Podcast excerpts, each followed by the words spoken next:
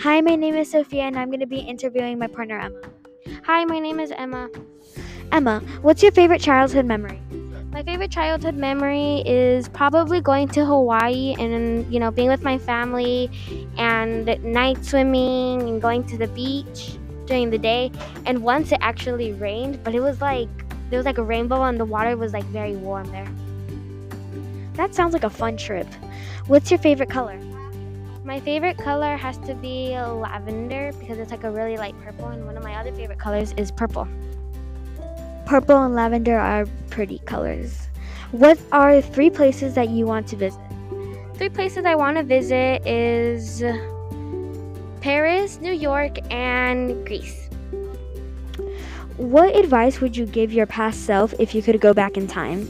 If I could go back in time, I'd tell my past self to read more and to practice math so I could get better at those two things. Do you have any siblings? Yes, I have one, and his name is Julian. He's in third grade. What do you like about school?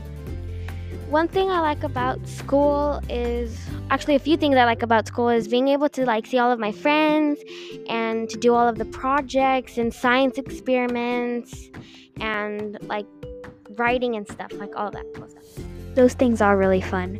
What's your favorite food? My favorite food has to be ensalada de pollo. Hmm, I'm gonna have to try that. What's your favorite subject?